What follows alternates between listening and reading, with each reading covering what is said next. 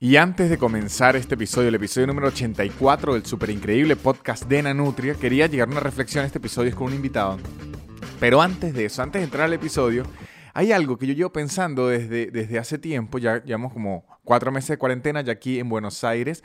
Menos mal, ya está aflojando un poco. O sea, no está aflojando el virus, que es lo que debería estar aflojando en verdad, sino está aflojando las restricciones, que por un lado usted dice, ok, pero si no ha aflojado el virus, ¿por qué están aflojando las restricciones?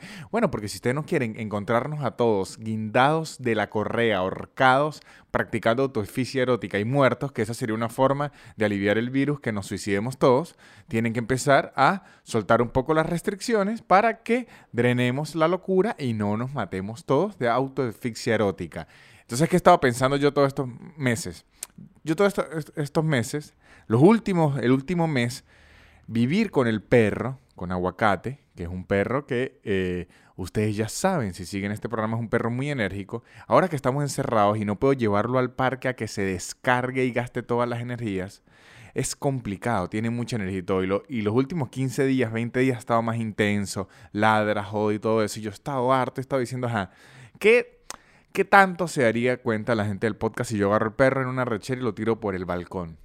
¿Es ilegal? Sí. ¿Es maltrato animal? Sí. ¿Lo voy a hacer? No.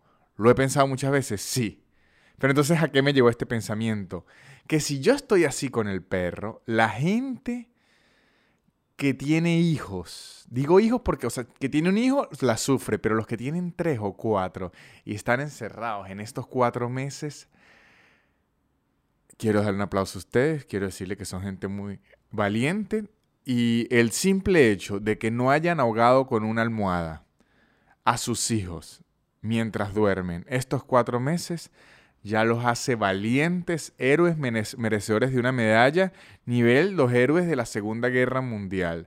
El simple hecho de no haber asesinado a sus criaturas los hace increíble porque muchachos, si un perro jode, que al perro yo lo puedo encerrar en el balcón cuando ya estoy harto para que se calme un poco, que al perro yo lo puedo, no sé, tirarle premios de comida por la casa para que busque. Yo un niño no puedo agarrarle caramelos y esconderse lo que sí bajo el mueblito porque se ponga a buscar. O sea, sí lo puedo hacer, pero no creo que esa sea una, forma de educación este, eh, apropiada. Ya los padres con esos niños, de verdad, los aplaudo.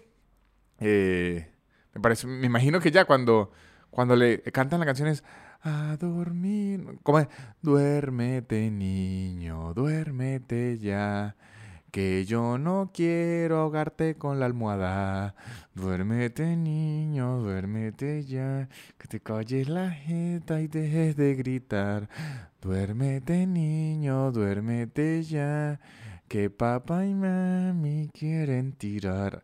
ya, ya hay que. Ay, niños, ¿qué tal si le echamos tres antialérgicos a este bello toddy. Y los niños, ay, sí, toddy con antialérgico. Que, o también que acá ratito que, la lechuza, la lechuza, sí. Hijo de puta, y esa lechuza sí está rara. Que, ojo, también pensando, la lechuza, cuando una profesora preescolar cantaba la lechuza, era la forma pedagógica y didáctica de decir, cállense la jeta o los voy a partir a todos. Pero como no puedo porque yo soy una profesional, ustedes no son mis hijos y ya pegarle a los niños les causa traumas, lo que voy a hacer es drenar mi ira cantando esta canción que inventa el sonido de un animal porque la lechuza en verdad no hace así. Pero quiero que entiendan que en verdad les quiero dar durísimo en la jeta. Esa era mi reflexión. Darle eh, un aplauso, una medalla, una condecoración, la súper increíble condecoración a los padres que no han asesinado a sus hijos. Y los padres que sí lo hicieron, lamentándolo mucho, eh, más que una condecoración, deben ir a la cárcel por cometer un crimen gravísimo.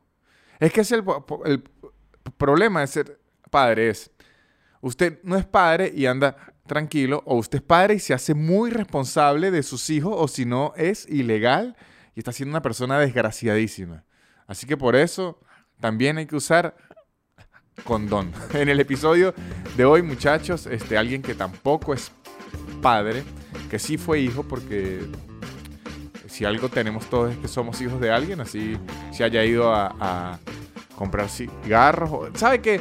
Eso de comprar cigarros es algo muy de los... Eso viene de los Simpsons y de los gringos. Pero los padres en Latinoamérica ni fingen una excusa irse a comprar cigarros ya. Ese que si se va con la vecina y listo. Que usted va a su... Mire, ese es mi papá. No me reconoció, pero yo lo veo todos los días. Ahí está, mire, ahí, al lado. Pero mi invitado, el, el día de hoy, es un comediante mexicano. Es un podcaster. Es muy bueno, muy gracioso. Tiene dos especiales en Netflix tiene un podcast que lleva su nombre, él se llama Alex Fernández, su podcast se llama el podcast de Alex Fernández y sus stand-up se llaman eh, el especial de Alex Fernández, el especial y el comediante más gracioso del mundo o el mejor comediante del mundo, se llama el mejor comediante del mundo que usted puede decir, qué golatra, ¿por qué se llama así? Vean el especial y van a ver que tiene una bella razón y una bella conclusión. La conversación quedó muy divertida. Hablamos de cómics de superhéroes. Él es un hiper geek de los cómics y los superhéroes, pero de verdad. No como yo que, que, ay, me gusta Iron Man. No, él sabe, él ha leído, él es estudioso, coleccionista. Así que nos va a dar muy buena información. Nos va a hablar acerca de cómo es grabar un especial en Netflix, que yo aunque tengo amigos que lo han grabado, nunca les había preguntado la preproducción, la postproducción y a lo mejor ustedes tienen el, el interés de la movida de los podcasts en Latinoamérica y los haters, que también siempre es importante darle un momento a los haters. Les recuerdo que este programa, además de tener un invitado increíble, es traído a ustedes por los patrocinantes, arroba 6 social media, 6 social media, la agencia de marketing web que le puede llevar su página web, hacerle su tienda virtual. Usted tiene un emprendimiento, quiere llevarlo a la web, ellos se la hacen Ustedes ya tienen una página web, pero es una mierda porque se la pidieron de favor a un estudiante en la universidad y él se la hizo de mal la gana. Bueno, inviértale plata, es el pichirre, haga una cosa bien, arroba 6 social media, pidan presupuesto sin miedo, ojo. Tampoco es que pidan presupuesto así como de aburrir y que sabe que hay un presupuesto ahí a ver. No, no, sino si tienen una buena idea y tal, pídanlo sin miedo, que tienen precios accesibles arroba casupo.co, los mejores artículos de cuero de lujo italiano increíbles, muchachos. Este, lujo italiano y el cuero también tienen que revisarlos arroba casupo.co.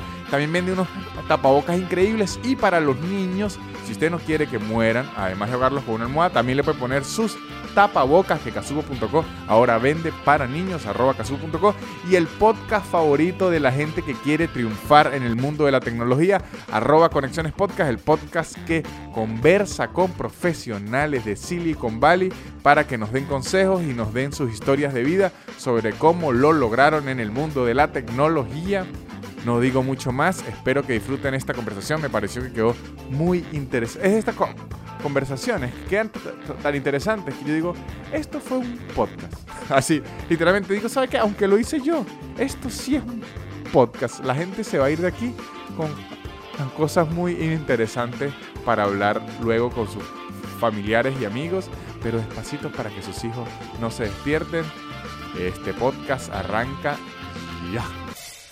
El super increíble podcast de Nanutria, el super increíble podcast de Nanutria, el super increíble podcast de Nanutria y empezó. Señor Alex Fernández, ¿cómo está usted? Estoy muy bien, muy bien, señor Nanutria, muy bien. Ya no sé cómo estar también en estas épocas, eh, pero creo que dado el contexto mundial estoy muy bien. Ok, sí. Estamos, está muy bien para el 2020, no tan bien para el 2019. Es correcto. Es, o sea, el 2019 me dice como, no, eh, te hubieras quedado aquí. Este era el año, bueno, ¿para qué te vas? ¿Para qué te vas? Es como cuando te mudas a una ciudad pensando que, que todo va a estar bien, ¿no? O sea, como cuando los venezolanos se vinieron aquí a México, luego se dieron cuenta que, que, pues vamos para el mismo camino, ¿no? Entonces, este... Eso lo descubrimos todos los venezolanos que nos fuimos a cualquier país del mundo. Sí, sí, sí, sí. Y que aparte, o sea, yo, yo veo, eh, ves como cuando hay síntomas, eh, no estoy diciendo para nada que, que, ustedes sean este, animales, pero como cuando antes de temblar, de repente, o antes de que suceda una catástrofe, ciertos animales huyen antes que los demás, eh, siento que ustedes tienen ese sexto sentido. Entonces, eh, ya veo que muchos ya se están yendo. Yo digo, pero ¿qué pasa si estamos también aquí en México? Y es porque pues, ustedes tienen el sexto sentido de saber cuándo va a colapsar todo. Sí, pero creo que a nosotros ya se nos rompió la válvula y ahora somos como las señoras que si vemos a un hombre tatuado creemos que ya nos va a robar. Ya, sí, sí, sí. O sea, ya, sí. ya es, ni, no es que viene un, un- un temblor, sino yo ya siento que alguien pisó muy duro y ya los venezolanos, esto se va a caer todo. Es correcto, ya es con la señora que se cambia de acera, ¿no? Así de banqueta, Exactamente, este, ajá. así está en la calle, ¿no? Es que no sabes tú quién es esta gente, así, Es- así están. Pero, Exactamente. bueno, pero estamos bien, estamos vivos, eh, Nanotrack. Eso ya es, este, pues, un lujo en el 2020. Ya veremos. ya veremos qué tan lujo es. Sí, sí, sí. Este, al señor Alex Fernández, un comediante mexicano, popular comediante mexicano, es al mismo tiempo de fan de la comedia, fan de los cómics Sí. y los superhéroes en general. A pesar de mis 34 años de edad, considero que todavía es correcto que me gusten historias de personajes que no existen, que eh, usan trajes muy ridículos y es algo que me llena, ¿no? ¿Saben? Antes de, de- Anda de estar hablando aquí- de, anda hablando de catolicismo. Eh, pues mira, eh, no, no, no, no, ese sí no me gusta, ¿eh? Ese sí, ese sí, la verdad. Me gustan muchas cosas, pero ese sí me da mucho asco. Este, um, justo antes de estar aquí conectado contigo, estaba jugando Pokémon. O sea, esa es mi vida, a mis 34 ok. años de edad. También no tengo hijos todavía, entonces eso creo que me permite darme el lujo de ser inmaduro. Pero creo que puedo eh, visualizar desde ya que usted será de los padres que va a fingir que su hijo tiene intereses cuando en realidad son los suyos. Totalmente. Voy a vivir, voy a revivir mi infancia a través de la de un niño. O sea, Exacto, y que eh, este niño quiere el batimóvil, el niño y que no, sí, sí lo quiere. Sí, lo quiere, ¿no? Claro que le gusta a usted Spider-Man, no me diga que no. No, pero me gusta a mí la lectura, otras cosas, me gusta este, Wall Street, la bolsa de valores. No, no, no, no. No, niño. No, Qué bueno, el niño de tres años que es fan de la bolsa. Niño genio que le encanta, le encanta la, la inversión, los productos derivados, esas, esas complejidades financieras le encantan. Y yo, no, no, no, no. no. Eh. A usted lo que le gusta es Spider-Man contra Shocker. Eso Dice, no, papá, yo quiero calcular riesgos, riesgos de inversiones. No hay mayor riesgo que el de ser un superhéroe, así que cállate. Ajá, entonces una pregunta clave para en- en- em- empezar esto, es una pregunta clave. ¿Marvel o DC?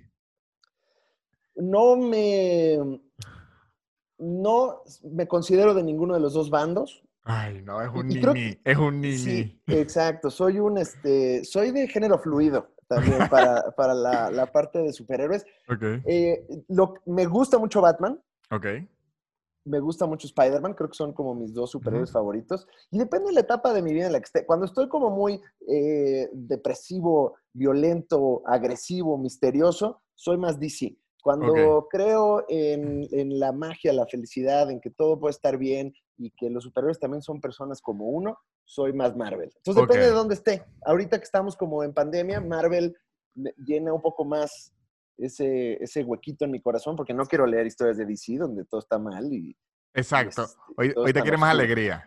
quiero un poquito más de alegría. Entonces, como que eh, en Spider-Man veo a este güey que pues, es como yo, todo tarado, pero al mismo tiempo tiene este, pues, la capacidad de ayudar. Entonces, Ok. ahorita Marvel, pero como que me muevo entre los dos. Creo que los dos tienen cosas buenas eh, y, y no, no me gusta pronunciarme en contra de alguno. Ok, yo eh, eh, como que una vez me vi un documental que explicaba como la, la competencia entre Marvel y DC. Ujú. Y a veces cuando uno siente que hay muchos parecidos que parece que se copian, es que literalmente fue así. Sí, Uno le o sea, robó es que- al otro y el otro le robó al otro y así van de por vida. Sí, mira, o sea, es que al principio DC eh, está desde hace mucho tiempo haciendo cómics, cuando pues, pues, todavía éramos nada, no éramos nada nosotros, ¿no? ni siquiera nuestros abuelos eran algo. Entonces, eh, no eran estas corporaciones gigantescas de ahorita, entonces era muy fácil como, ah, mira, ese de allá me gusta, Ajá. agárratelo y vamos a cambiarle el nombre. O sea, como que no había, no, no, no es lo mismo que si ahorita tú quisieras copiar al Capitán América, bueno, pues Exacto. claramente, a- además de que te ganas una demanda millonaria, pues te van a decir que eres un idiota, ¿no? Porque pues, es, un, es un personaje muy popular, pero en esa época, o, o sea, Superman no era nada. O sea, Ojo, pero el, el Capitán Venezuela, que su escudo sea una arepa, no, es un bueno, buen personaje. no, no, no. Y, y, y, y aparte le veo al Capitán Venezuela, le veo tantos villanos, tantos villanos dentro y fuera de Venezuela, ¿eh? O sea, Ajá. sí lo veo desde el capi- desde el Doctor Migración, sería uno de sus, de sus- de sus enemigos muy cabrones, este, hasta, eh, ¿cómo le podríamos poner a, a, los pajaritos de Maduro, no? Sería como el... como Ivy, la, la, la, villana esta de Batman que controla la, la naturaleza. Poison Ivy, pero Maduro con sus animales. Controla, controlando animales, ¿no? Maduro así, así, este, este, animalón le podríamos poner ahí, controlando controlando todas las bestias en contra de Capitán Venezuela, que siento que tiene su escudo de arepa por un lado, pero también tiene un bate de béisbol en el otro. O sea, como que esos son sus dos. Ojo, aunque para ser más Venezuela creo que sería la capitana. Ah ajá, ok. utilizaría un escudo de arepa y un bate, sí. Sí tendría que tener un bate. Color, color, me lo imagino así vino tinto, ¿no? O sea, así, así. No, ya, ya lo vi, ya estoy viendo la creatividad de los fanáticos de este programa eh, dibujando a la capitana Venezuela. Y su kriptonita es que le pidan la visa. Exacto. No, no. No, cuando le ponen fronteras, ¿no? O sea, así el, señor Don Frontera, uno de sus villanos más horribles, que pone límites donde no los hay, ¿no? Donde nada más tienes geografía, él llega, pone un límite y ya no puede pasar, ¿no? Ay, no, ¿qué haré? No. Este, pero bueno, y, me imagino que también tiene a su sidekick, ¿no? Ahí a su, a su ayudante, Capitana Venezuela, que este, no, sé tú a quién veas ahí, este, Nanutre, que sea quien le pueda apoyar. Yo sé que Venezuela tiene, igual que México, un, no sé cuál sería, qué nombre le dan a un Loki o un Magneto que es como a veces amigo, a veces enemigo. Sí.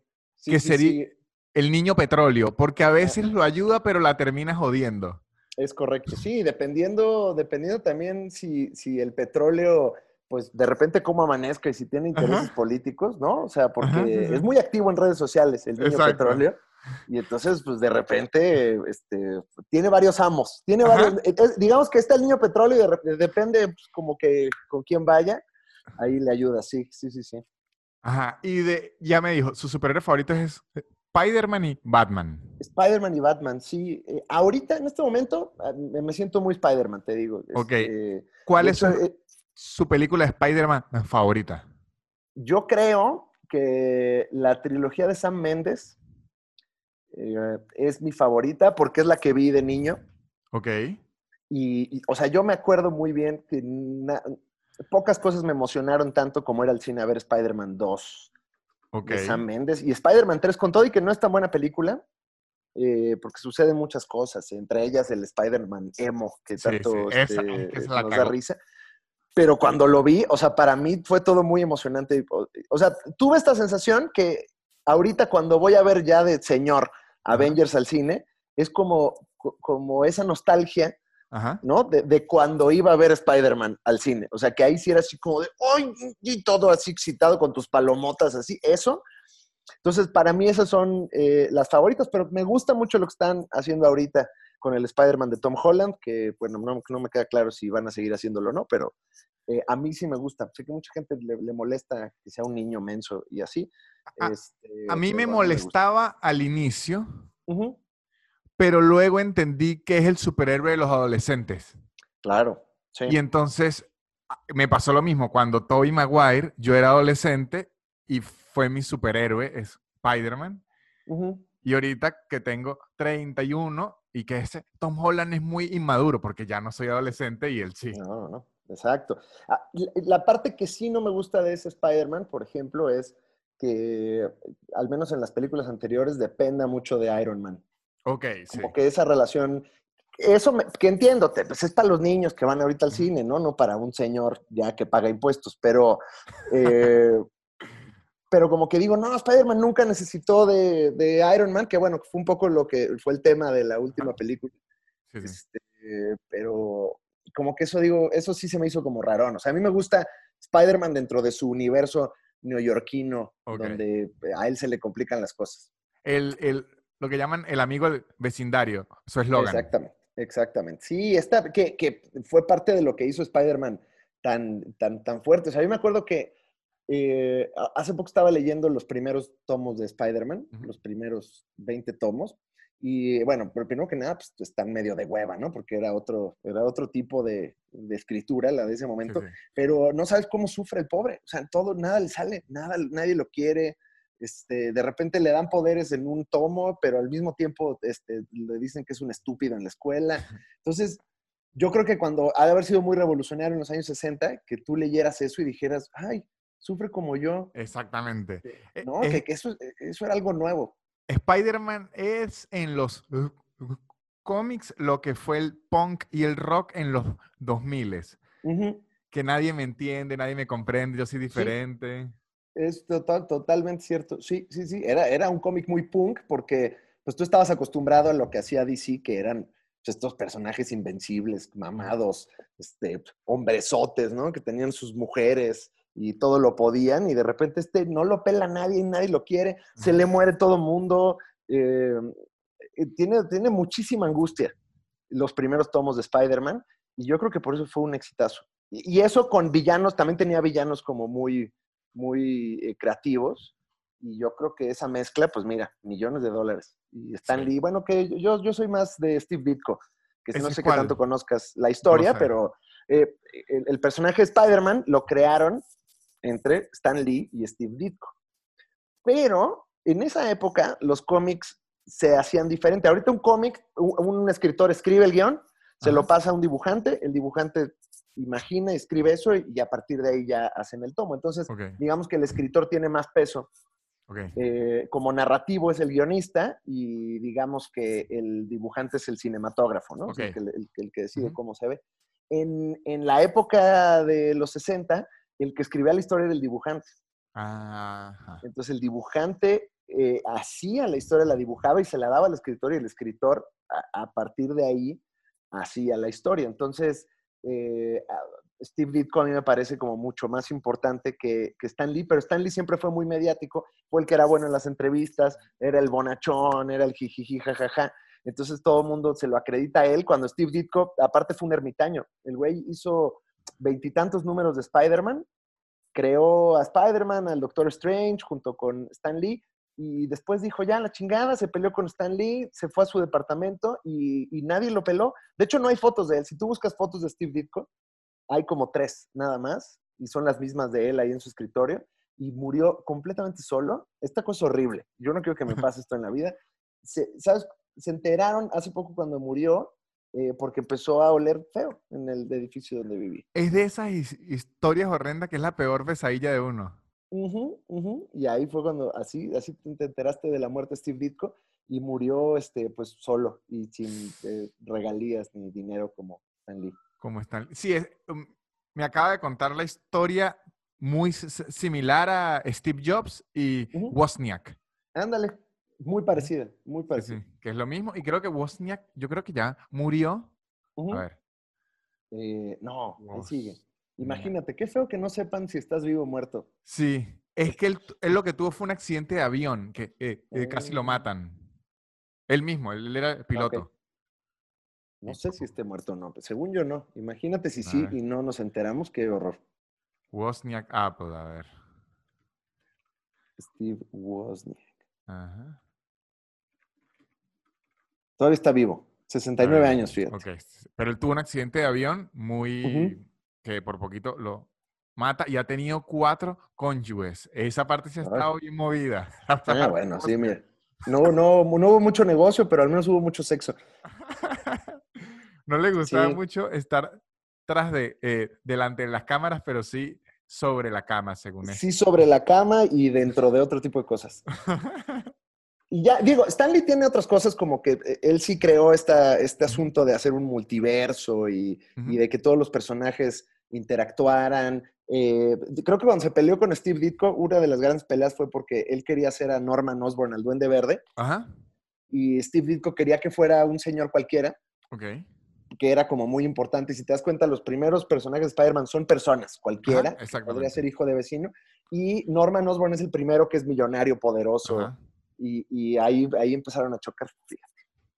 Sí, pero sí entiendo que para las estrategias Stan Lee se necesitaba que alguien, un Lex Luthor, alguien que moviera las cosas con su dinero y un Kingpin.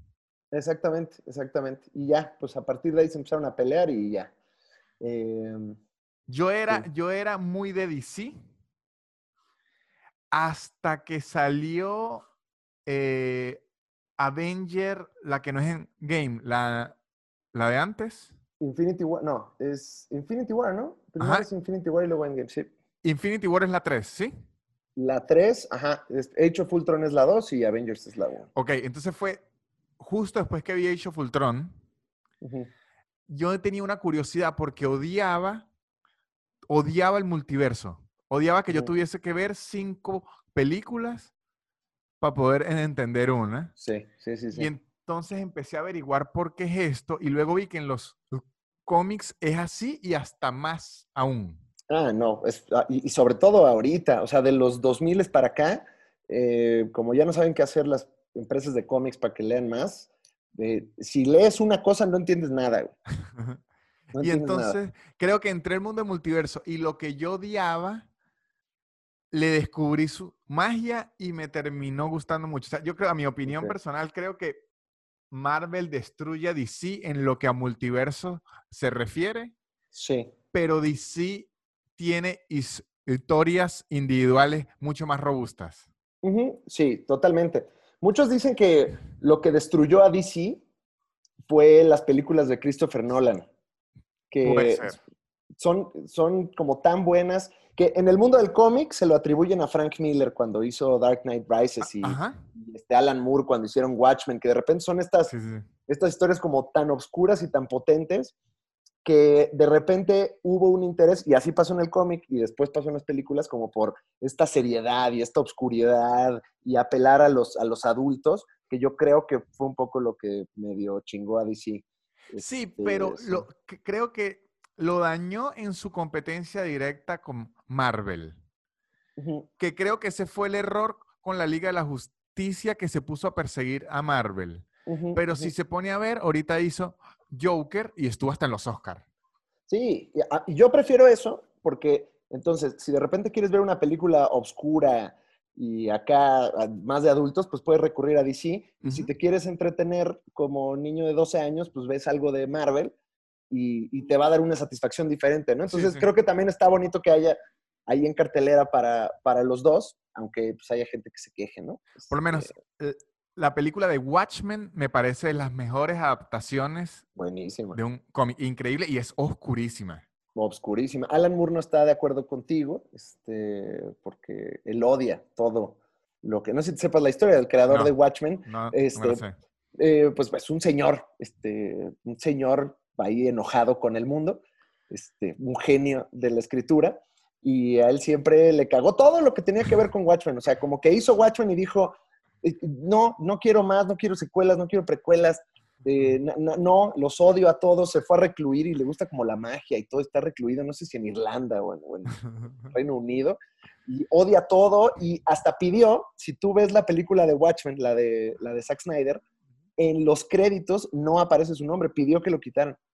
Él es demasiado su propio personaje eh, de comedian. Es correcto. Eh, o sea, dijo, no, no, no, pongan al dibujante y aparece solo el crédito del dibujante y ya quitaron el crédito de Alan Moore y en la serie de HBO también quitaron su crédito. Entonces, yo no quiero tener nada que ver con esto. Yo fui escéptico al empezar a ver la serie de HBO y es muy buena. Muy buena, muy buena. Muy buena. Muy- que seguramente al, al- al lector de cómics promedio le arderá la cola cuando la ve porque pues trae temas este, progresistas, ¿no? Y eso Ajá. normalmente al fan de los cómics, eh, sobre todo al fan gringo o al fan muy clavado de, de los cómics, les molesta mucho cuando la agenda llega a su medio. Sí, y no, no había pensado tocar ese tema, pero ahora que usted me lo dice, yo nunca lo entendí, pero sí hay, no sé, o sea, sí es, obviamente, pero no sé si llamarlo así, pero el machismo en los fanáticos del cómics es una locura. Muchísimo. Yo no sé si has ido alguna vez a una convención de cómics. Sí, sí, Hay pero tanta- el, el olor hace que me vaya. cuánto olor y cuánta tensión sexual, ¿no? Hay Sí. ahí. O sea, es. eh, si vas a donde normalmente está el pasillo de, los, de las cosplayers, o sea, wow. O sea, es, es como, como adictos a la heroína y les estás poniendo puestos de heroína. O sea, este, nada más, bueno, pero imagínate un adicto a la heroína que nunca se la ha podido meter. Así es, así es un fan de los cómics cuando está con una cosplayer. Este. Sí, eh, no sé qué pasa, porque aparte los cómics siempre han sido un medio muy adelantado a su época en el sentido de las ideas. O sea, Marvel siempre fue los primeros en reconocer la diversidad, este, tanto de raza como, como, sexual, em, pero está como muy idealizado y, le molesta mucho al fan, sobre todo al fan grande. Es, como raro, al señor que le molesta de, ah, ¿por qué hicieron a Capitana Marvel? Es, mujer, este, los chinos son los hombres, que chingan a su madre las mujeres. Por lo menos yo estuve en México, yo viví en México cuando se estrenó Capitana Marvel. Sí. Y Capitana Marvel fue muy buena la película, debo decir, a mí me gustó mucho.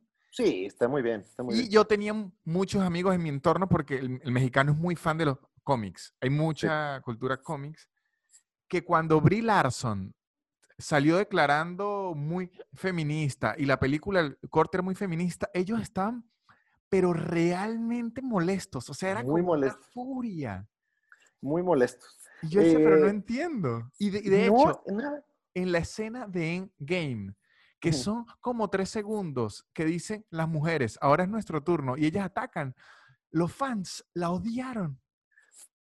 Está muy cabrón. Mira, de repente entiendo un poco el enojo, creo que al fan del cómic lo que le molesta es cuando un personaje que ya existía de cierta manera es adaptado para, tener como, como ciertos puntos de agenda, porque es como, no, no muevas lo que ya estaba, mejor crea algo nuevo, pero, pero pues también lo veo del otro lado y a mí me parece de repente una posición como muy egoísta, decir, no, no me toquen a mi Batman, que le siga pegando a las mujeres. O sea, como, eh, yo, yo siempre pienso como en los niños que están viendo eso, o sea, un, eh, un, niño, una niña eh, de la comunidad LGBT, este, afroamericano, afrodescendiente, que nunca ha tenido representación en una película. imagínate qué chingón que vaya al cine ese niño, esa niña, y de repente ve en la pantalla algo con lo que se identifica. O sea, eso me, eso me parece a mí como muy poderoso.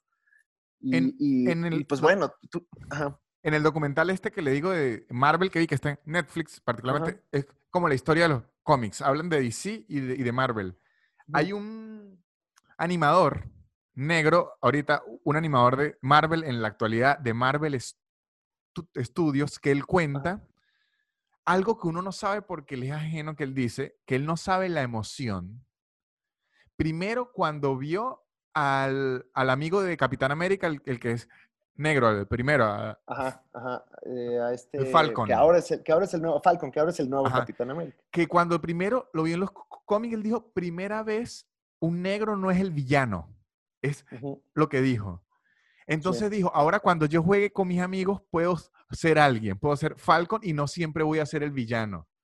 Eso a mí me parece poderosísimo. O sea, creo que es como muy egoísta decir, decir que no muevan las cosas. O sea, por ejemplo, la, última de esta Birds of Prey con, Margot Robbie este, y demás, eh, pues fue una, es una película de puras mujeres que de repente cuando yo lo estaba viendo, yo decía como, mira, esto a mí, vaya, la película es entretenida, no me está como generando nada, pero bueno, si esto lo ve una niña de 10 años, de 11 años, se está viendo a cuatro mujeres partir madres y, partirle el hocico a policías y a villanos. Y digo, pues debe ser muy inspirador y, poder ver eso en pantalla y que no te digan, niña, tú a una esquina a cocinar, ¿no? O sea, eh, entonces, a mí me parece como muy interesante y, creo que está bien. Por lo menos en esa misma, esa es la historia de Harley Quinn. A Harley Quinn y, las aves de guerra, algo, algo así. Sí, sí, y las aves de presa, versus prey. Eh, mi género favorito en, el mundo de las películas es acción. Yo soy fan de acción, así, o sea, yo soy fan de Rambo, Rápido. A mí me fascina la acción. Sí. Y yo debo decir, de todas las películas que he visto, en esta de Harley Quinn ha sido en la primera que veo que integran en las peleas el hecho que son mujeres. O sea, hay, hay un momento donde utilizan tampones y se les eh, caen de la cartera. Sí. Y usted dice, claro, esto está escrito del punto de vista de que si usted es una mujer, usualmente puede llevar protectores o tampones en una cartera.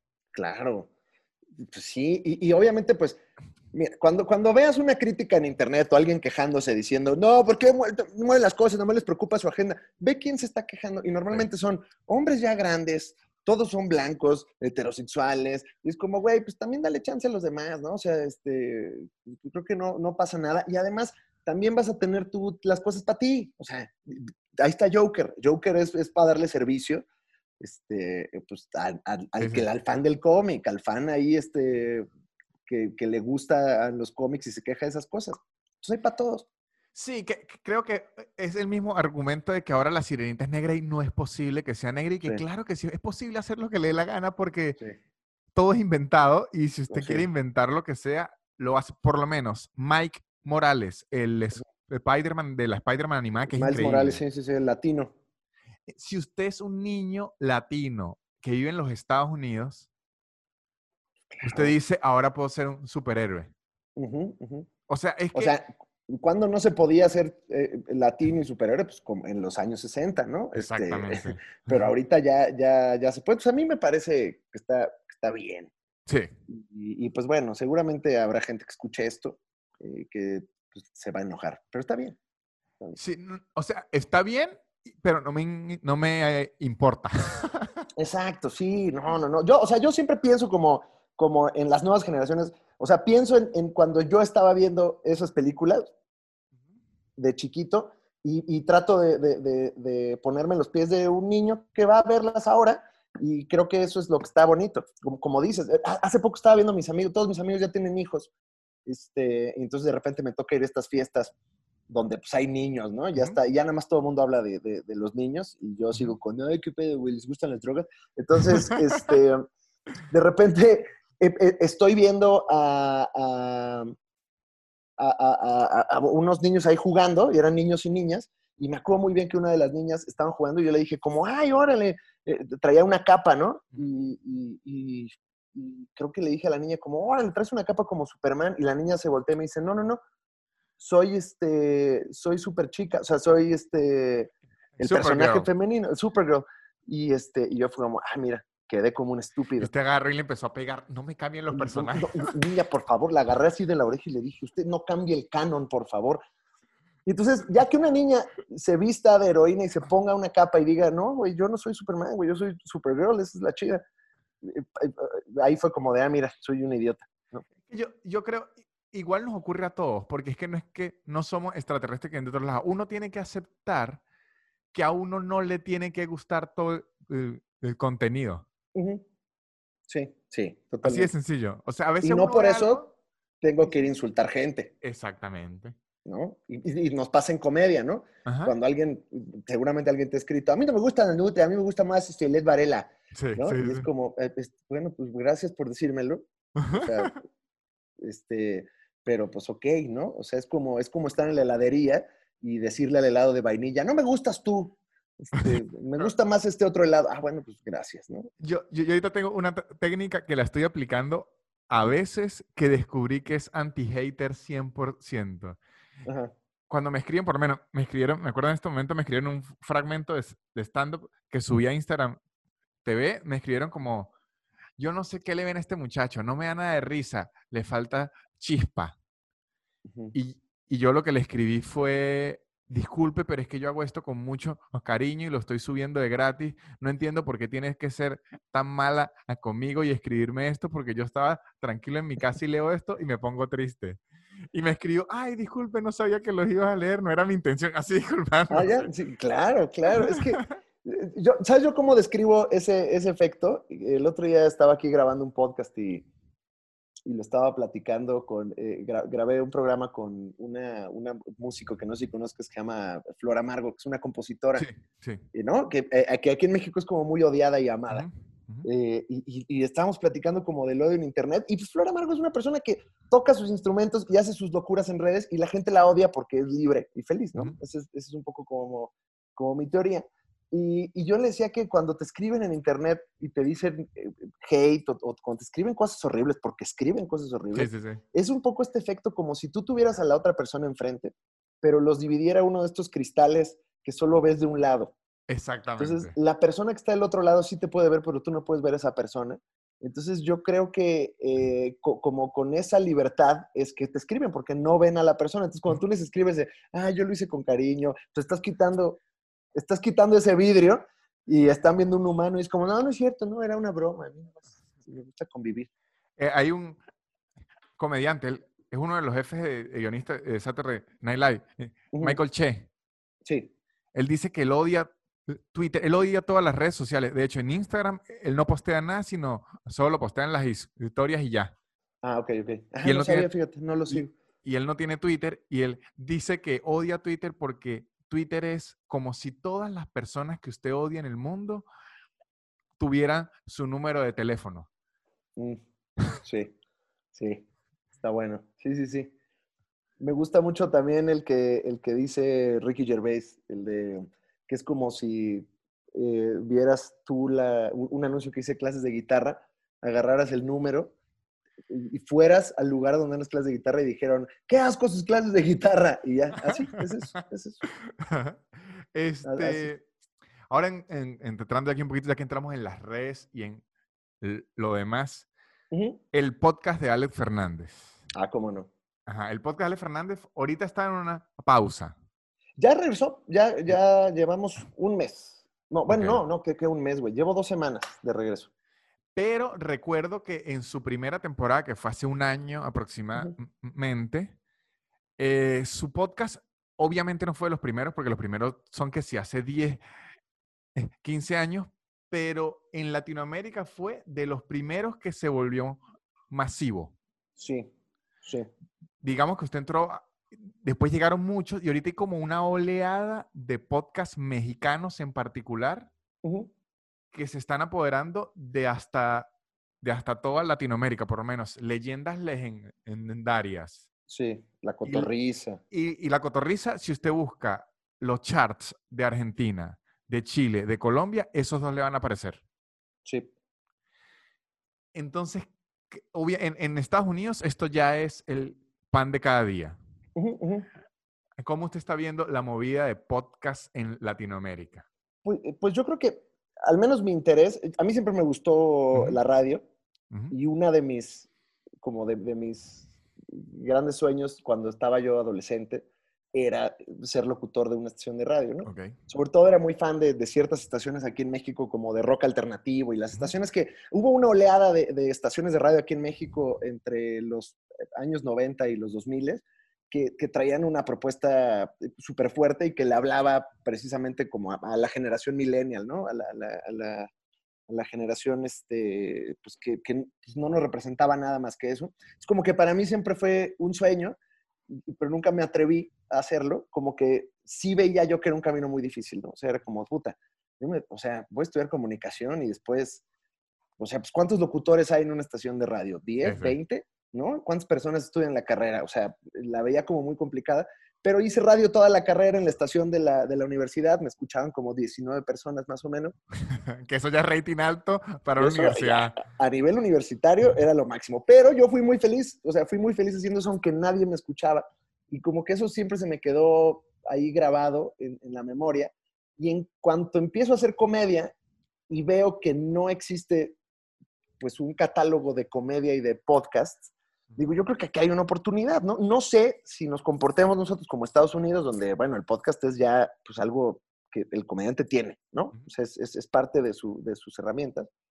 Pero pues vamos a ver qué pasa. Entonces, así como ejercicio, empecé yo a grabarme en mi casa, me compré ahí algún equipito y me empecé a grabar con una GoPro y, y, y, me gustó mucho y la gente como que empezó a, a, escuchar. Ya había algunos podcasts de comedia, pero no había uno de un comediante solo, ¿no? Como ranteando, que creo que fue como de las, de las primeras cosas que hice. Y después se me ocurrió hacer entrevistas con invitados, donde eh, pues creo que tampoco había un nivel de conversación así en los podcasts, ¿no? Y pues empezó ese pedo a despegar y entonces de repente pues algo pasó que todo hizo como ebullición muy rápido y de repente ya mi podcast era el más escuchado en México junto con Leyendas Legendarias en su momento y, empezaron los comediantes a ver, oye, pues si yo me pongo un micrófono y entonces empezó a ver y a ver y como que todo floreció muy rápido. Y, y, entonces lo que a mí me pasó fue que yo mi programa, yo lo grababa, yo lo producía, yo lo editaba, yo hacía todo. Así es. Entonces de repente me, me empecé a volver loco. O sea, me, como que fue mucha presión. El, el, el, me iba bien, estaba en el número uno, entonces era como puta, y yo tengo que hacer todo esto, y, y me empecé como a desviar de otras cosas que me interesan también. Y ahí fue cuando dije, voy a hacer una pausa, voy a hacer un estudio y voy a relajarme un poco con esto. Eh, y eso fue lo que hice. Y mientras tanto, yo creo que todo creció muchísimo y ahorita ya, en, al menos en México, el podcast es una, no te voy a decir que es, que es como una cosa obligatoria del comediante, pero al menos en todos los podcasts de comedia que yo veo, algo pasa con el podcast que el fan de comedia conecta y se hace parte como de una comunidad muy específica con ese programa. Y no tiene que ser el, número uno, ¿eh? O sea, te estoy hablando de podcasts que están quizás en México en el 200 o en el 150, eh, que lo escuchan mil personas, pero esas mil personas hacen algo, hacen una conexión muy importante con el comediante que creo que ningún otro medio nos había dado. Sí, y eso creo que está muy chingón.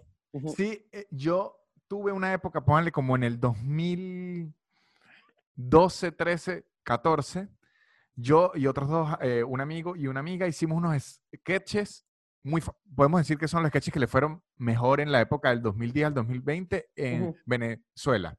Unos sketches así muy grandes. Fue un éxito, un éxito, un éxito. Y es el podcast, este podcast que tengo, aunque en números no ha sido ni de cerca igual de, de exitoso, en digamos que mi fanbase y la gente que me sigue y el feedback que recibo, la diferencia de ahorita es abismal. Creo que la gente se conecta más a uno, es raro decirlo, pero como individuo. Sí, y, también fue parte de las cosas que a mí me, me invitó a hacer un podcast, que es ya no existen los formatos como largos, íntimos en todo lo que hacemos, ¿no? Todo es microconsumo y es dame y que hay nuevo. Y como que el podcast creo que sí le pone una pausa a eso y es como, bueno, voy a escuchar a una o dos personas hablar durante una hora y sí hay una conexión muy distinta. O sea, al grado de, de que cuando estás haciendo un podcast, seguro te ha pasado que si el episodio no le gusta a los fans o trajiste un invitado que no les gustó, o sea, si mi presencia aquí, por ejemplo, no le está gustando a los fans de tu podcast, te lo van a hacer saber. o sea, te, van a, te van a decir, me lastimaste, güey. O sea, e, esta cosa que yo amo, que por cierto es gratis, este, me la estás echando a perder. O sea, hay una, hay una conexión emocional que, que es difícil de, de ver en otros medios este, el, en el, caso del mío, lo, a, lo mejor en el suyo lo ocurra, y he visto muchos podcasts porque en la comunidad venezolana ocurrió lo mismo. Yo lo que siento ahorita es que está ocurriendo en todas las comunidades latinoamericanas, pero no ha terminado de ocurrir algo como completo del habla hispana, sino como que cada país está teniendo su explosión por separado. Pero a mí, y hay gente que me asigna el podcast a una labor de su hogar. Entonces, por lo menos ahí, me escriben, ¿por qué Nanutria no ha posteado el podcast si tengo que planchar la ropa? Es mi podcast de planchar. Entonces, si yo no saco el episodio, esa ropa va a quedar arrugada. Qué fuerte, ¿no? Qué responsabilidad. Qué responsabilidad que cuando ves gente en la calle con su camisa toda arrugada, es tu culpa. Es tu culpa, es tu culpa. De repente este, saco el episodio y me dicen, al fin voy a poder lavar los platos. Wow. Sí, eso, eso eh, me parece como muy fuerte las comunidades que se han hecho y, creo que eso está, está muy bonito. No sé si, no sé si vaya a ser algo que amarre a todo Latinoamérica, porque sí te puedo decir que al menos mi programa se escucha en muchos países, de repente hay gente de, de, Centroamérica, Guatemala, Argentina, ¿no? Como que algunos, pero como que brincan por ahí pero no sé si vaya a pasar como con youtubers que pues de repente aquí Luisito comunica, lo conocen en cualquier lado que hable español y se vuelve un fenómeno, no sé. No sé si vaya para allá. Robaron. ¿Sí? ¿Sí? ah, bueno. Pues, Le robaron la GoPro. pues es que no se cuida. Este, yo creo que sí. Yo creo que sí va a ocurrir porque lo que pasa es que yo creo que va a empezar ocurriendo de los países grandes. A lo mejor usted no lo note porque usted viene de los países grandes. Sí. Sí, grandes de tamaño para los que se nos están escuchando, ¿eh? No, y de, y de... Porque todavía nos falta mucho para ser un gran país en México. Pero, y también de audiencia.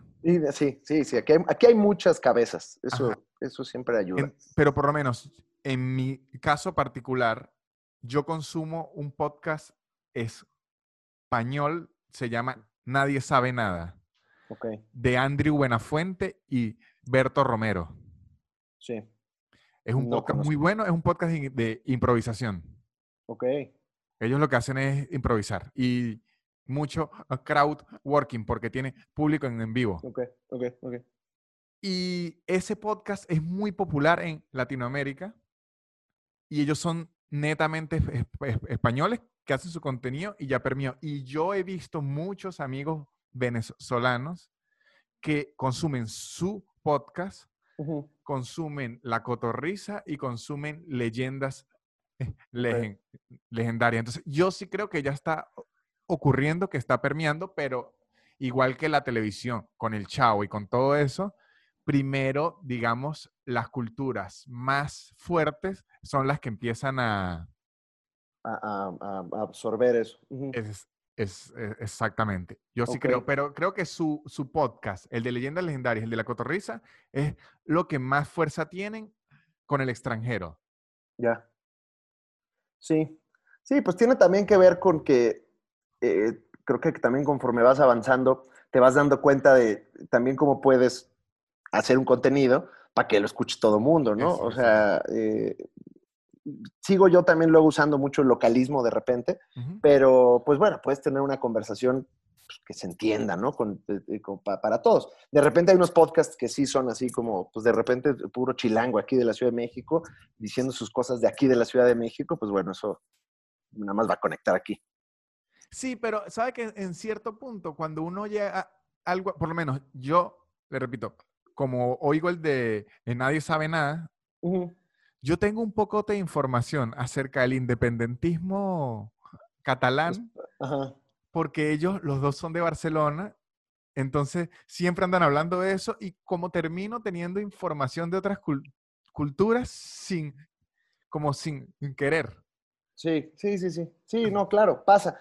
Y, también creo que es lo bonito del mundo del podcast, que también es muy parecido al mundo del stand-up, que hay para todos.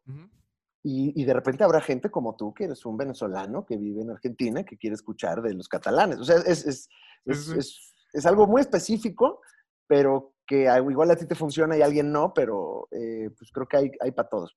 Sí, sí, hay, y creo que sirven mucho, por lo menos. He escuchado amigos que llegan se mudan a México y entonces se ponen a oír podcast mexicano como para permearse de la cultura.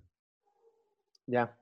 Entonces aprenden y que no, aquí hablan así, ok, aquí hablan así, aquí le dicen a esto esto, con que les gusta aquello, les gusta. Así usted empieza como a. Eh, Pero yo he sentido, particularmente en México, que lo de los podcasts, o sea, creo que se siguen llamando podcast por tradición, pero que ya mutó a entretenimiento masivo. Medio programas de televisión, ¿verdad? Sí, yo, o sea, la Cotorriza ahorita está organizando una cosa en la Arena de México con luchadores. con luchadores. Y, tenían un programa con, enanos. Eh, para, eh, para mí, siempre el podcast ha sido un medio eh, de audio. Y al menos yo lo trato así. Y si te ve, o sea, si ves mi programa, siempre estamos monitoreados. y para mí el audio es muy importante. Y el estudio, eh, pues lo construí para que se escuche mejor y, así. Eh, yo creo que es muy poderoso eh, la parte auditiva. O sea, a mí me parece como muy, muy poderosa y sobre eso lo he construido. Pero ves otros, por ejemplo, el, Frasco también, que es de Mau Nieto y Román Torres. Pues, ese es un programa de televisión. Sí, sí, sí. O sea, no, no es un podcast. con todo el respeto que se merecen mis colegas.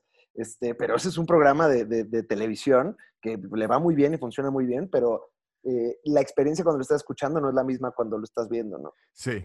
Eh, y bueno, pues esa ya es la decisión de cada uno, eh, pero la cotorriza ahorita está así, luchadores y va a haber este, este peleas y, o sea, está, está muy cabrón. Sí, sí, y yo, yo creo que ellos rompieron el récord corrígame si me equivoco, de un live en YouTube con 130 mil. 130 mil personas conectadas en un live. Sí, sí, sí. Nunca, nunca nadie, eh, al menos en comedia, había este, juntado tanta gente en un mismo espacio. Claro, es una locura. Sí, sí, sí, sí. Sí, bueno, yo creo que yo, porque he leído y mi, de la forma en que ha funcionado, es que creo que aunque uno le dé mucha importancia al audio, el video predominó. Sí. Y, cuando yo empecé, no había videos. Los que hacían podcast solo lo hacían en audio. Yo dije, bueno, yo veo que Joe Rogan, que Chris Delia eh, tienen una parte en, en video. Pues, pues mira, no me, no me, cuesta nada subirlo y pues los views que caigan y de repente te das cuenta que en YouTube te ven el triple de personas que te escuchan en, en, en Spotify y dices, bueno, aquí hay una oportunidad. mis primeros 20 episodios eran solo audio porque yo quería aprovechar el efecto de solo audio, de no ver Exacto. para jugar con sketch y metía sonido de agua si estaba dentro de la... O sea, yo quería hacer como un formato de es podcast, sketches de audio, pero en el episodio 20 ya la gente en, el- en los comentarios escribió que, mire, con mucho respeto, tiene que ponerle video. Sí, sí, sí. No, es, es, es ese. es- somos muy románticos este, en la nutria. Eso es, eso es una, este, un approach muy romántico de, de decir, no, concéntrate y escucha. Entre romántico y ególatra, ¿no? Como Ajá, siempre nosotros. Este, y sí, a la gente le encanta ver, o sea, ya también se consume más por acá que por acá. Sí. Entonces, creo que pues también por eso funciona así. Sí, pero creo que llega un punto en donde necedad si usted ya quiere seguir luchando contra Sí, la ola. Sí, sí, sí, claro. Sí, yo, yo mi podcast lo voy a poner en el radio, ¿no? Pues a nadie le va a interesar eso. Sí, Eso ya no. inclusive, eso está, fue tan marcado y la diferencia es tan marcada que es- Spotify está invirtiendo porque ahora va a poner video en los, los podcasts. Sí, sí, sí, que yo, bueno, todas las veces que platiqué con ellos, como que andaban muy, al menos aquí en Latinoamérica, no quieren, ¿eh? O sea, como No. que el audio es Pues amigo, su ya la línea que bajaron de los Estados Unidos es lo opuesto. Ay, pues mira, antes de que me peleara con ellos, ¿verdad? Nos hubieran dicho.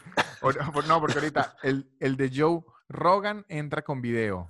Eso está muy fuerte. La, la, la, la compra del de Joe Rogan, que aparte le dieron, este, quién sabe 100 cuánto millones de dólares. 100 millones. Wow. No, Yo nunca he visto un millón de dólares. Así, ¿no? Físicamente. Imagínate 100 millones de dólares, cómo se ven. Ah. Yo que vengo de los bolívares. No, ah, bueno, sí. O sea, en, en cuestión de espacio, sí entiendes cuánto es. No, no más que. eh, Yo escuché una vez a quién fue, era un millonario, creo que, no recuerdo qué millonario, que dijo que a usted le impresionaría el, el poco espacio que ocupa un millón de dólares. Ok, ok. En billetes grandes, me imagino. Exacto, usted se, pero que usted se imagina una habitación Claro, sí. y sí, en sí, verdad sí. es un maletín. Y creo que lo que está pasando es que lo convertimos a nuestras monedas latinoamericanas, Claro. que son más débiles, y entonces eh, eh, por eso pensamos que es mucho. Sí, sí, sí. sí, Pero dio 100 millones, el negocio fue 100 millones de, de dólares por tres años. Wow.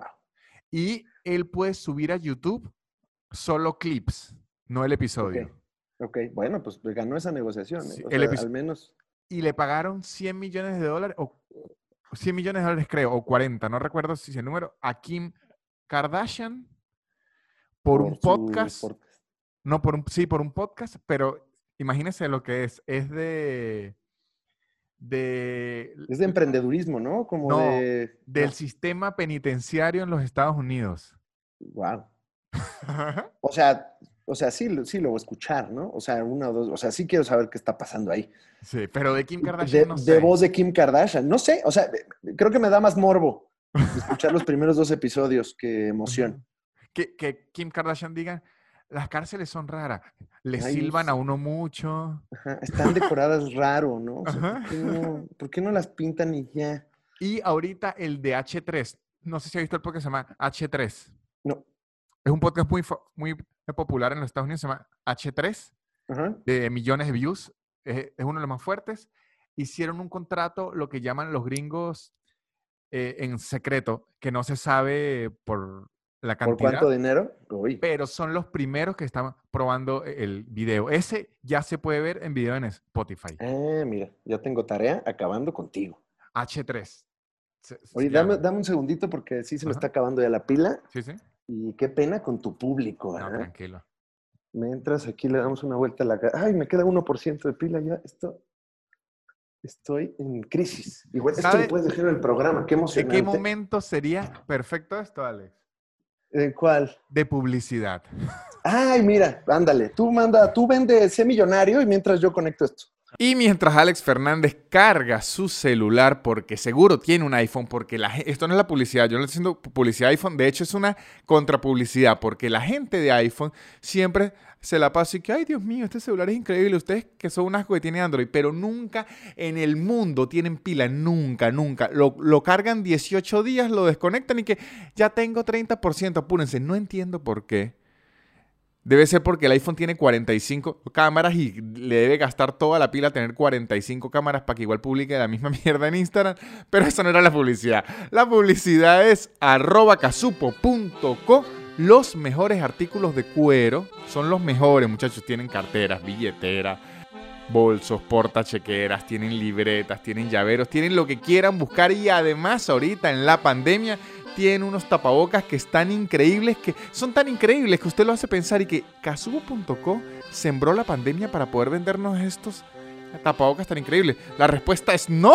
Y los tapabocas sí son increíbles. Ahora tenemos tapabocas para niños. También son ajustables, son lavables y se ven arrechísimos. Además, con la compra de, de cada uno de sus productos le dan una donación a una ONG en Valencia para ayudar a la gente en Venezuela que siempre necesita ayuda.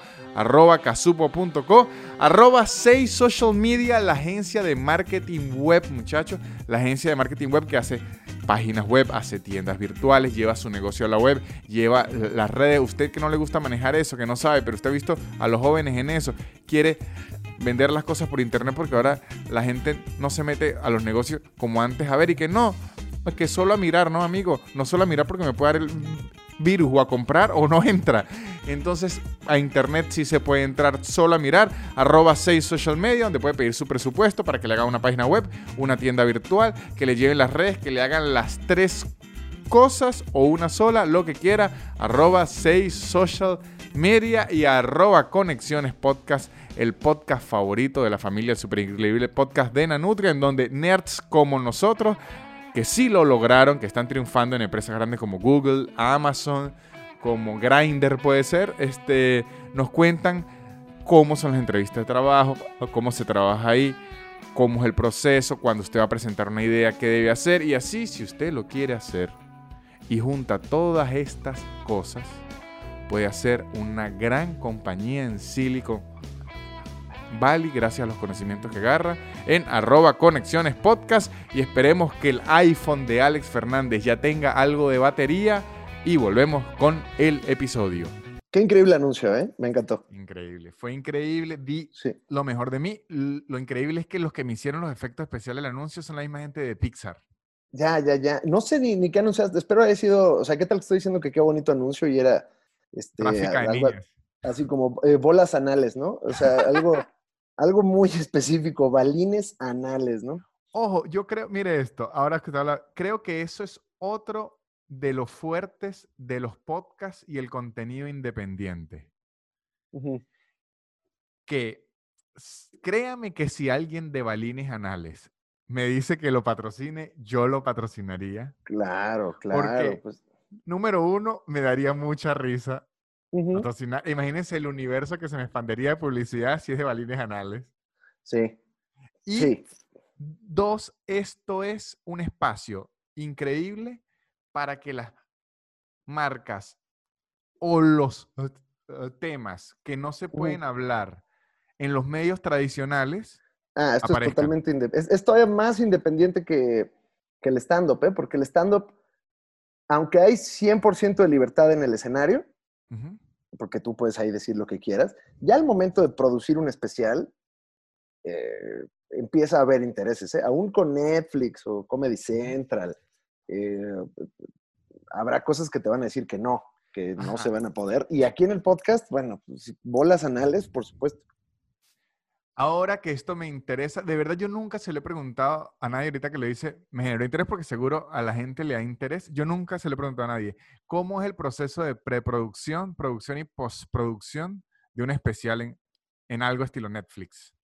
Es, es muy interesante y muy estresante, sobre todo para, para, bueno, no sé si es más mi personalidad, pero yo, yo tengo dos especiales en Netflix que creo que son dos procesos completamente diferentes porque en el primero, tanto yo como Netflix andábamos descubriendo cómo se hacían los especiales de comedia en Ok. Latinoamérica, ¿no? Entonces, eh, fue muy diferente a este segundo que creo que hace como dos años más o menos, como dos años, Netflix globalizó el stand-up. Ok, O sea, toda su división de stand-up no se ve ya desde Netflix México, Netflix Latinoamérica, sino desde Netflix Estados Unidos. Entonces, la- la- el mismo equipo que produce el especial de Chappelle ok. de cierta manera, con esos mismos ojos, están produciendo los especiales en México. Ok.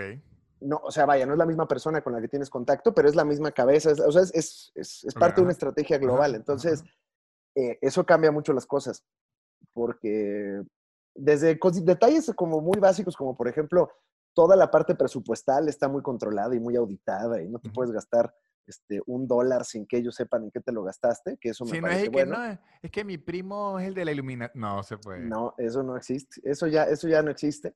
Eh, hasta cuestiones como de, de exigencia. O sea, el, el equipo con el que tú trabajas de Netflix eh, global, pues es alguien que se encarga, o sea, la persona, yo, yo platicamos con una persona de Netflix que su trabajo es comprar stand-up en cierta región del mundo. Ok. Entonces él nada más se dedica a ver stand-up y ver stand-up y comprar stand-up. Esto- Eso, es- eso es su trabajo, ¿no? Que debe ser un trabajo pues bastante bonito Es bueno, es bueno. es bueno. Entonces, este, es alguien que tiene una visión diferente, que, que de hecho, pues cuando se acercó a nosotros para, para comprarnos el especial, eh, hasta te dan como buenas anotaciones y te dicen este, que te puede ayudar a complementar tu trabajo sin, mover, sin, sin creativamente cambiarte nada, ¿no? Pero este, como, como diciéndote, oye, yo creo que esto va bien por acá, esto mal. Eh, y también de repente voltean y te dicen cosas como, oye, ¿sabes qué? Quiero un especial eh, LGBT. Ok, Y así, sí. así salió el especial de Zona Rosa, que son cuatro comediantes de la comunidad LGBT. Así dice Alex, así es que yo me hice gay. Así que yo, mira, por- con tal de estar en Netflix, este, lo que sea. Eh, y ya el proceso de, de- de producción creo que ha sido como también muy interesante. Eh, yo trabajé junto con Casa Comedy, que es la oficina que me representa, Switch, que es un equipo de producción, y Netflix. Y entre los tres, como que cada quien puso eh, su parte. Yo también estoy ahí como productor del especial, porque también como que me metí mucho en, en el proceso.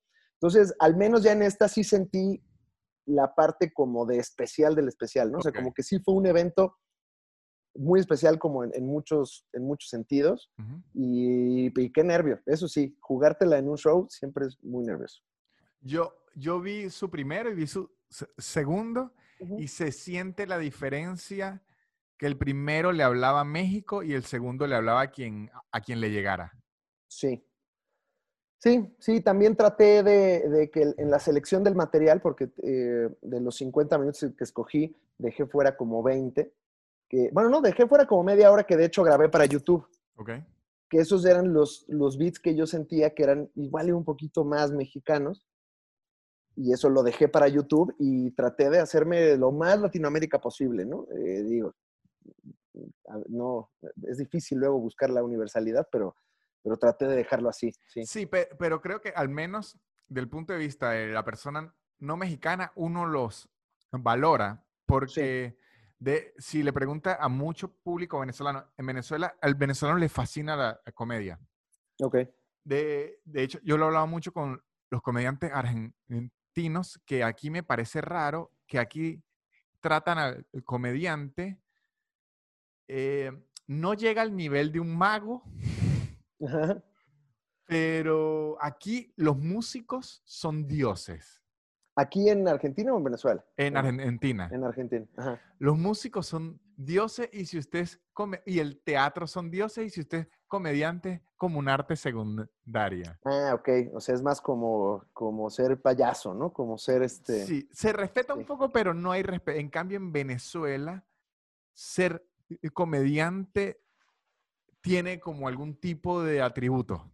Sí, sí, está bueno eso, ¿eh? Mira, aquí, aquí en México pasamos, yo creo que al principio todo el mundo pensaba que éramos como medio una moda o una, como, también como un arte segundo, tercero, pero al menos aquí en México, con el paso del tiempo, de repente el stand-up se convirtió en esta válvula de comedia que la tele ya no nos daba, porque aquí lo que pasó es que Televisa, que nos dio todo el entretenimiento latinoamericano durante 50, 60 años, pues de repente olvidó la comedia. Entonces de repente éramos como nosotros los que, ah, mira, si quiero ver un, un punto de vista diferente, que no van a ser los mismos chistes de siempre, Ajá. no digo que sean mejores o no, ¿no? Pero no son los mismos de la tele, eh, pues para eso está el stand-up. Entonces de repente como que hay un cierto reconocimiento al grado de que si un comediante de stand-up ahorita se va a la tele abierta o decide hacer un movimiento como más mainstream en ese sentido, lo castiga el público. Sí, es como yo, de, yo, yo creo que en Venezuela ocurrió, es que hay dos nombres, uno es Emilio Lovera, el otro es Laureano y uno se llama el Laureano Conde. Sí, es como que en los 90 y en los 80 sentaron como unas bases muy grandes de que dejaron claro que el comediante es un trabajo, ya, que es como está analizando la sociedad en cierto punto y el chiste tiene como una idea, no es como un chiste, o sea, es como, de hecho, en Venezuela a veces nos juzgan a nosotros porque nuestro contenido no es eh, tan intelectual claro. Pero hay que decir, Claro. bueno, pero no todos los chistes yo les puedo estar hablando de, de por qué Latinoamérica es como es y la colonización. Les pasó como Batman con Christopher Nolan. ¿no? Este, Exactamente, exactamente lo mismo, pero en, en nivel de comedia, sí. Pero entonces creo que nos dejó en un en un estatus bien, o sea, de verdad nos dejó bien levantado. Y creo que, que un, como consumimos tanta comedia, el venezolano sí busca el ver argentinos, ver chilenos, ver mexicanos. Y yo sí debo decir que desde hace dos años hacia atrás, inclusive antes de yo vivir en México, no me podía enganchar a ningún comediante mexicano porque no lo entendía. Sí, Ni siquiera en la forma de hablar, sino en los, los temas. sí, sí, sí. Pero sí Sí, debo decir que en los últimos, que sí, creo que el único especial que yo vi hasta hace- antes de dos años que pude enganchar bien fue con Vallarta. Con Carlos, sí. Pero creo que en el segundo, en el, en el de Richie, en el de Ricardo O- O'Farrill, que es en Pachuca, En, en Pachuca. el suyo y Franco es eh, Camilla en general, como que le abrieron una ventana al stand-up mexicano, porque en Latinoamérica ustedes tenían demasiado el el estigma del Chawi Cantinflas. Sí, Es de, Sí. de hecho, hay muchísimo chiste que es el, el mexicano probablemente se vestía de niño y ya, ese era su... está bueno. Y ya, hasta que te mueres. Eso- eso. Y a nosotros también nos llegaba que si la familia peluche, que era muy raro, eran como unos tipos con mucho peluche. Sí, sí, sí, sí, sí. Y Eh, creo que ahora uno puede visualizar a los otros comediantes, que son ustedes. Decir, ah, no, hay una generación que es una generación más moderna, que es un otro estilo, vienen con menos eh, estereotipos y que se puede entender. Sí, sí, yo creo que ha cambiado mucho y también yo creo que Frank Camilla ha, ha sido como el responsable de eso porque yo creo que él fue el primero a nivel stand-up en, en salir de México. Eh, o sea, fue de los primeros que dijo, yo voy a llevar mi show a todo Latinoamérica, Centroamérica, Japón, Alemania, Estados Unidos, y eso te obliga, o sea, no puedes salir de México si no tienes un show que, que, que te entiendan en donde lo estás haciendo, ¿no? Entonces, eh, yo creo que él, él- abre mucho e- esa, esa puerta que nosotros digamos que estábamos viviendo el proceso a otro ritmo. O sea, yo creo que el comediante, por ejemplo, al menos aquí de la Ciudad de México, la- la- el, el primer golpe que tienes cuando sales de la Ciudad de México. Ajá. Y, te da, y, no, y no cerca de aquí, ¿no? O sea, la parte central de México es muy parecida, pero te vas al norte del país y es otro México. Te vas al sureste del país y es otro México. Entonces, ahí es cuando te das cuenta, ah, ¿sabes qué? Mi show no me entienden en Yucatán. ujú. Entonces, o- ajusto o me quedo en lo que yo hago, ¿no? Pero ajusto. Entonces, ese mismo proceso, Franco Escamilla yo creo que lo vivió 10 veces más acelerado porque dijo, oye, pues voy a, este, voy a dar un show en Francia. Y no nada más van a ir mexicanos, o sea, seguramente van a ir todos los que hablen español de Francia, que van a ser 200 personas. Pues más me vale tener un show que 200 personas que hablan español entiendan. Sí, sí. Y, y entonces yo creo que ahí es donde, donde está como cambiando eh, el asunto. Y, y lo que también me parece como más cabrón es que ahora también ya las comparaciones luego son con Estados Unidos, ¿no? Si te ha pasado Claro. que ya a- ahora a nosotros de repente nos dicen, no, el chido es Carlin, y es como, oye, te agradezco la comparación, este, pues seguimos trabajando, ¿verdad? Ah, Este, sí. Pero Yo he visto que si quieren saber hacer humor negro, tienen que hacerlo como Chappelle. Y que Chappelle lleva haciendo comedia más años de 40 los que yo tengo de vida. Claro, ese güey ya se desapareció 12 años. O sea, imagínate, ya en su carrera tuvo la oportunidad de desaparecerse, de hacer películas, escribir. O sea, es, es- es otro camino. Pero bueno, también, pues los medios digitales democratizan el contenido y, y eso, pues más se vale que nos preparemos. Y usted no ha sentido, esto es algo que sentí yo que me dio un gusto enfermo, que es con la pandemia, que le tumbó la producción a todo el mundo. Sí. Ver que el contenido gringo sin la producción no es tan increíble como uno lo Sí. imaginaba. Uno No, dice, lo, no, lo- "Ah", no lo había pensado, ¿eh? Sí. uno puede decir, ay, pero Jimmy Fallon, si usted le quita a Brad Pitt y al Ujú. estudio gigante, es un podcast.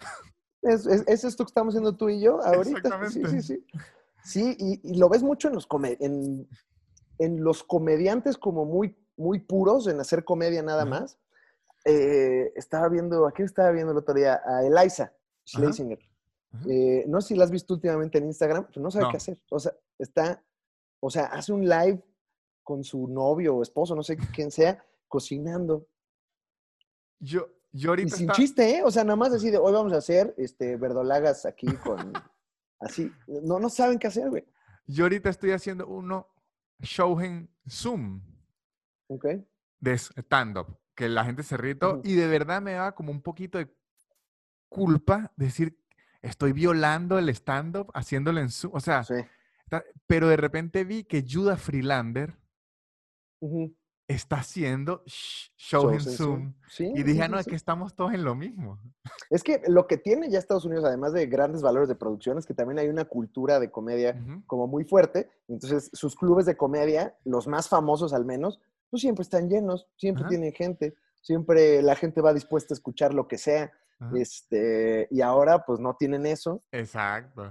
Y, y es, es curioso ver cómo hay muchos que sí se están volviendo locos. Pues hasta el mismo Chappelle que subió su show este a, a Instagram, eh, donde Ajá. habla de la, de la brutalidad policíaca, que bueno, es súper fuerte y todo, pero pues, pues se ve que no hay escenario. O sea, que, Exactamente. que fue como de, oye, tengo que subir esto ahorita, no está todavía pulido, pero vamos a hacerlo. Y es como muy fuerte, obviamente, pues si el güey es un genio, pero se ve que no hay escenarios. Sí, o sea, como que descubrí, ah, con que todos sí somos humanos. Lo que pasa es que la industria ya tiene más dinero. Es correcto, es correcto. sí. Sí, sí, sí. No, y hay muy muchos que no saben ni qué hacer. Bueno, de entrada Cris Delía, desde que pues, me lo cancelaron, ¿verdad? Ya no tiene nada que hacer, pero... Bueno, este, ahí- a mí me parece que Saturday Night Live, con el respeto que se merece, hicieron la de los cobardes. Ajá. ¿Qué, qué hicieron? No, Nada, lo- lo- hicieron dos ah, episodios, les fue medio mal y no hicieron más. mm, míralos. Mira. Ah, pues con razón Melissa Villaseñor está todo el día en redes también. Claro, es que ellos dijeron como que vamos a, a adaptarnos a la pandemia. Do- dos episodios, no entendieron el sistema y dijeron no. Ujú. Mientras tanto, aquí, mira, TV Azteca, ahí están todavía haciendo. aquí la tele mexicana no ha parado, ¿eh? Se enferma un conductor, traemos otro conductor. ¿no? Aquí ven cómo le hacen. Sí, sí, sí. De- desde la cambia. Yo debo decir que también, yo veo sus Instagrams, el de las personas que están en México, y digo, "Epa, porque hay siete personas en una habitación. Eh, pues mira, yo creo que también, como ya pasó cierto tiempo, eh, digamos que al principio había como mucha, mucho rigor, ¿no? En, en- en cubrir la pandemia. Y yo creo que también ahorita ya muchos dijeron, bueno, pues, o sea, ya entiendo, porque yo también ya no estoy trabajando, entonces, este, bueno, no vamos a decir nada, ¿eh? Está mal, está mal lo que están haciendo, Ajá. pero pues bueno, hay que comer, ¿verdad? O sea, como Sí, que ya sí. estamos, ya estamos un poco operando en complicidad aquí en México. Pero es eh, que entonces, toca. Pues sí. O sea, yo, yo tuve que empezar el podcast, digo, lo estamos haciendo como se puede, ¿no? Y con el menor número de gente en el estudio, pero pues implica un riesgo. Y digo, pues es que si no hago esto, pues, pues ¿qué hago, no? O sea, yo, yo ya detesto eh, hacer cosas como en la casa. O sea, como que eso a mí me, ya, me acabó conmigo. Acabó conmigo Zoom, por ejemplo. No, Este, yo cuando ya- me invitan a platicar a estos programas de clase mundial, por supuesto que no, pero un contenido hecho por mí es como, no, no, no, no, no. Me da así el síndrome Jimmy Fallon. Yo así estaba, así estaba yo, pero cuando usted vive 125 días encerrado y aquí sí la hacen cumplir, me tocó. Ah, sí. No, bueno, sí, también depende del gobierno. Aquí, aquí la verdad es que pues para el gobierno ha sido muy complicado decirle a la gente que no salgan, porque eh, digo, nosotros estamos muy privilegiados, pero hay gente que si no sale no come ese día. Sí, bueno, aunque aquí, déjeme decir, al inicio estamos como que sí, el gobierno tiene mano dura y no quita la cuarentena. Al México, ok. Ya los tres meses y que, ajá, bueno, y entonces. Y entonces, ¿qué va a pasar? Es que llega, llega un punto, llevamos ya cuatro meses en esto, o sea, ¿cuánto puede aguantar un negocio cuatro meses parado? ¿Cuánto puede aguantar un cerebro humano cuatro meses sin salir? Es complicado. Sí, pero, pero sí, a donde uno tiene pensamiento oscuro, ¿de verdad la gente mayor de 65 años es necesaria? Eh, sí, o sea, es como, mira, si al final esto es cierto que es parte del nuevo orden mundial, pues mira, ya, ya que nos ordenen, ya si nos tenemos que ir, sí, sí, sí. O sea, ahora, yo, eh, no salgan de casa, ese es el mensaje que les digo. es mi responsabilidad, no salgan de casa. Este, no, mi, mi mensaje es que si van a salir, no lo hagan público. Es, es correcto. Y protéjanse. O sea, vaya, todos tenemos que salir, tápense, protéjanse, no suban este, sus fiestas de COVID de redes, por favor. Bueno, muchas gracias, Alex. Este, estuvo muy divertido. Muchas gracias a ti, Víctor. Muy bonita plática. Y este fue todo el episodio del súper increíble podcast de Nanutria con Alex Fernández. Pueden ver sus especiales en Netflix, de verdad son muy buenos. Pueden oír su podcast, el podcast de Alex Fernández. Espero que le hayan pasado muy bien. Les digo que el 15 de agosto, el 15 de agosto voy a tener un show online, Macho Beta Online, el show que estaba girando, que la pandemia no me dejó continuar. Este, va a quedar muy bueno. Ya he hecho pruebas, ya he hecho shows, queda muy bien. No queda exactamente igual a como es un show de teatro, pero queda muchísimo mejor de lo que uno se imagina un show en Zoom. Usted ve el show en Zoom y dice, mierda, de verdad me reí, estuvo bueno y estoy en la comodidad de mi casa sin pantalones. Algo que no podía hacer en un teatro porque no me dejaban entrar. Las entradas las van a encontrar en soynanutria.com. Y si quieren ver más shows míos en vivo, que yo hago shows quincenales, si quiere ver extras del podcast, si quiere ver links, si quiere ver preguntas y respuestas, patreon.com slash nanutria. Y además de ayudar a este podcast para que siga existiendo y yo tenga dinero, le doy un montón de cosas nuevas y shows en vivo para que usted los pueda disfrutar. Y este episodio, además de por la gente que está en Patreon llega a ustedes por los patrocinantes, arroba 6 Social Media, la agencia de marketing web que hace páginas web, hace tiendas virtuales que ahorita son tan necesarias, porque yo cuando quiero comprar algo y una tienda no tiene tienda virtual, ya me arrecho. Hace cuentas de Instagram, aprende a gestionar las redes sociales, cómo llevarlas, qué hago, el diseño, todo eso. Yo no sé qué hacer. Mis sobrinos todos son borrachos y no me quieren ayudar a esto. Seis social media no son borrachos y le hacen un trabajo increíble y se sorprendería porque usted oye todo esto y dice esto va a ser carísimo y no lo es. Precios demasiado accesibles para el venezolano que quiere emprender, migró o inclusive está dentro de Venezuela. Arroba 6 social media, arroba conexiones podcast, el podcast que tienen que oír porque de verdad es muy interesante interesante. Cuando tengan un tiempito, que no estén haciendo nada, oigan arroba conexiones podcast, un podcast de conversaciones de personas que lo logran en el mundo de, de, la tecnología y con su experiencia intentan que nos quede algo para que eso lo podamos aplicar en nuestra vida, en nuestro negocio o en los trabajos que querramos agarrar en un futuro. Yo ahorita estoy aprendiendo a programar, estoy, me acaban de votar, ¿qué hago? Quiero entrar a una empresa grande, a lo mejor un episodio de Conexiones Podcast le puede ayudar. Y arroba casupo.com los mejores artículos de cuero, tapabocas para adultos y para niños, ajustables, de tela, que se lavan, pero de tela gruesa, buena, buena, no es lo que usted está sudando y no puede ni respirar, en verdad son increíbles y que donan dinero a una fundación en Valencia, trabajan en conjunto para que además de ayudarse a usted mismo, en la pandemia, no morir. Ayuda a la gente de Venezuela que no muera tampoco. Arroba casupo.co. Y este ha sido todo el episodio de hoy. No me queda nada más que decir que. the Bill, La élite. Barrera. Yeah.